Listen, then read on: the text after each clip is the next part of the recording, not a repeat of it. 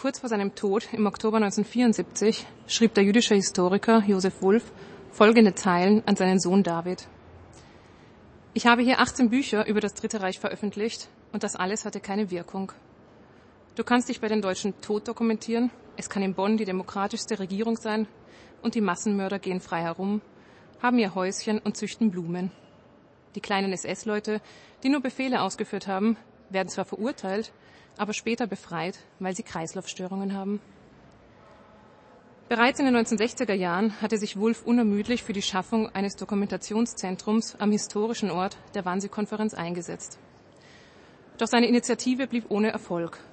Sein Brief verdeutlicht auf schockierende Weise, dass die deutsche Gesellschaft lange nicht bereit dazu war, sich der Vergangenheit des Nationalsozialismus zu stellen und sie als eigene Geschichte anzunehmen. Erst 18 Jahre nach seinem Tod wurde am Wannsee eine Gedenkstätte eröffnet und die dortige Bibliothek nach ihm benannt.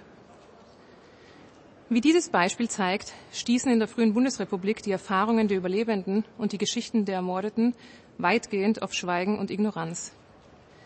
Die ehemaligen Täter hingegen konnten sich ungestraft und unhinterfragt in die demokratisch gewandelte Gesellschaft integrieren.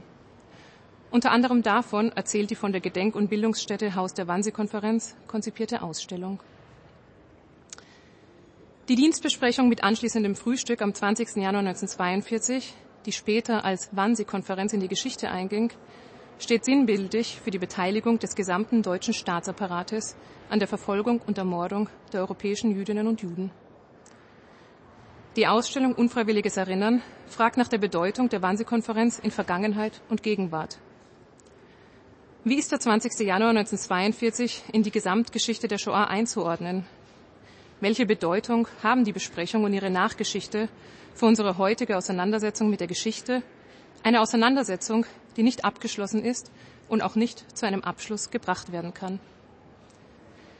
Diese Frage ist angesichts des Erstarken von Antisemitismus, Rassismus, rechtsextremer Gewalt und antidemokratischen Bewegungen nach wie vor aktuell. Auch der präzedenzlose Charakter der Shoah wird heute wieder in Frage gestellt. Dabei wird bewusst oder unbewusst in Kauf genommen, die Verfolgung und Ermordung der europäischen Jüdinnen und Juden zu relativieren. Unsere Ausstellung verbindet den Umgang mit der Geschichte des Nationalsozialismus und das historische Ereignis der Wannsee-Konferenz. Wir zeigen, wie sich gegenwärtig relevante Fragen und die geschichtlichen Ereignisse miteinander verbinden lassen. Das geschieht insbesondere durch vielstimmige Perspektiven unterschiedlicher Quellen und Akteure.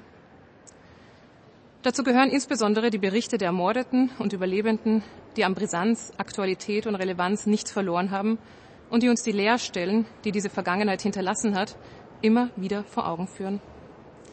Um dies zu verdeutlichen, möchte ich zum Abschluss Rachel Auerbach zitieren, die einer der Protagonistinnen unserer Ausstellung ist. In ihrem Bericht auf den Feldern von Treblinka schreibt sie 1946, in der Tat umfassen selbst diese Worte, die jetzt der Öffentlichkeit übergeben werden, noch lange nicht das wahre Bild von Treblinka, wie ich es gesehen und kennengelernt habe. Es ist nicht mehr als eine Skizze zu einem Fragment eines Bildes, das ich während der wenigen Jahre, die mir noch bleiben, gern zeichnen würde. Wie eine ganze, lebendige, lärmende und tosende Welt in den Abgrund gespült wurde. Immer wieder, dutzende Male, werde ich versuchen, dies zu tun. Ich weiß nicht, ob ich es schaffen werde, aber ich werde es versuchen.